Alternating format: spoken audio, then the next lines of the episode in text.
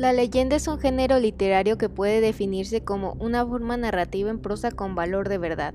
Este tipo de narración se refiere a la relación del hombre con lo sobrenatural y sus temas pueden ser religiosos o profanos.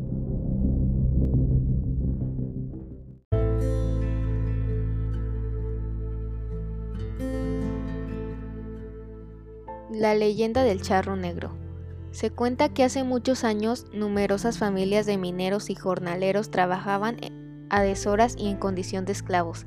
Entre ellos había un hombre llamado Juan, un hombre ambicioso que no dejaba de quejarse de su suerte. Un día, al terminar su jornada laboral, se dirigió a la cantina más cercana y comenzó a beber en, en compañía de sus amigos. Ya entrando en copas comentó, la vida es muy injusta con nosotros. Daría lo que fuera por ser rico y poderoso. En ese momento, un charro alto y vestido de negro entró a la cantina y le dijo, si quieres tu deseo puede ser realidad. Al escucharlo los demás presentes se, persinaron y algunos se retiraron. El extraño ser le informó que debía ir a esa misma noche a la cueva del coyote, que en realidad era una vieja mina abandonada. Juan asintió más. Juan asintió más envalentonado por el alcohol que por el dinero. A la hora convenida ya estaba parado frente a la mina pero no vio nada extraordinario. Ya iba a retirarse cuando descubrió un agujero en el cual había una víbora que lo observaba fijamente.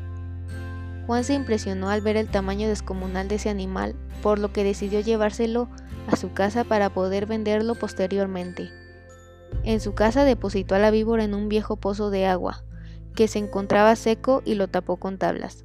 Su esposa en vano intentó saber el motivo de su tardanza porque el hombre todavía estaba ahogado de borracho. Cuando se durmió, Juan comenzó a soñar con la víbora quien al parecer le decía gracias por darme tu hogar y, aceptarme entre las almas de ustedes. Al despertar, encontrarás en tu granero el pago por tu alma.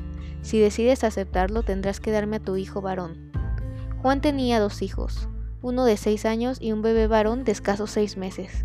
A la mañana siguiente, el hombre, aún aturdido por los efectos del alcohol, se dirigió al granero, donde encontró entre el maíz desgranado unas bolsas repletas de monedas de oro.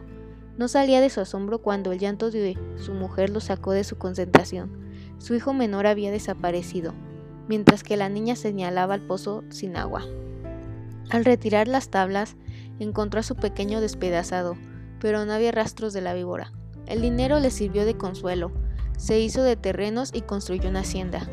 El tiempo pasó, y en sus sueños la serpiente le hizo un segundo trato, ampliar tu fortuna a cambio de más hijos. Juan actuaba ya en una forma despiadada.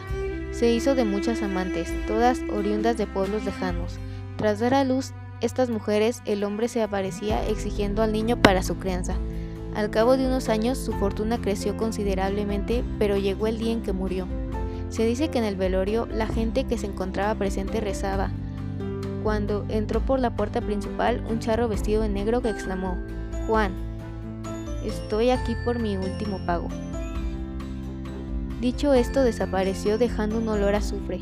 La gente intrigada abrió el ataúd de Juan y no encontró más que un esqueleto. Se cree que desde entonces el charro negro anda buscando quien cambie su alma y la de los suyos a cambio de unas monedas de oro.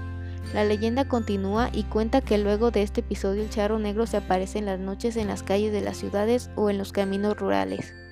Es elocuente y enigmático, en ocasiones acompaña a los caminantes, pero si la persona accede a subirse al caballo o recibe monedas de este, su suerte está dada.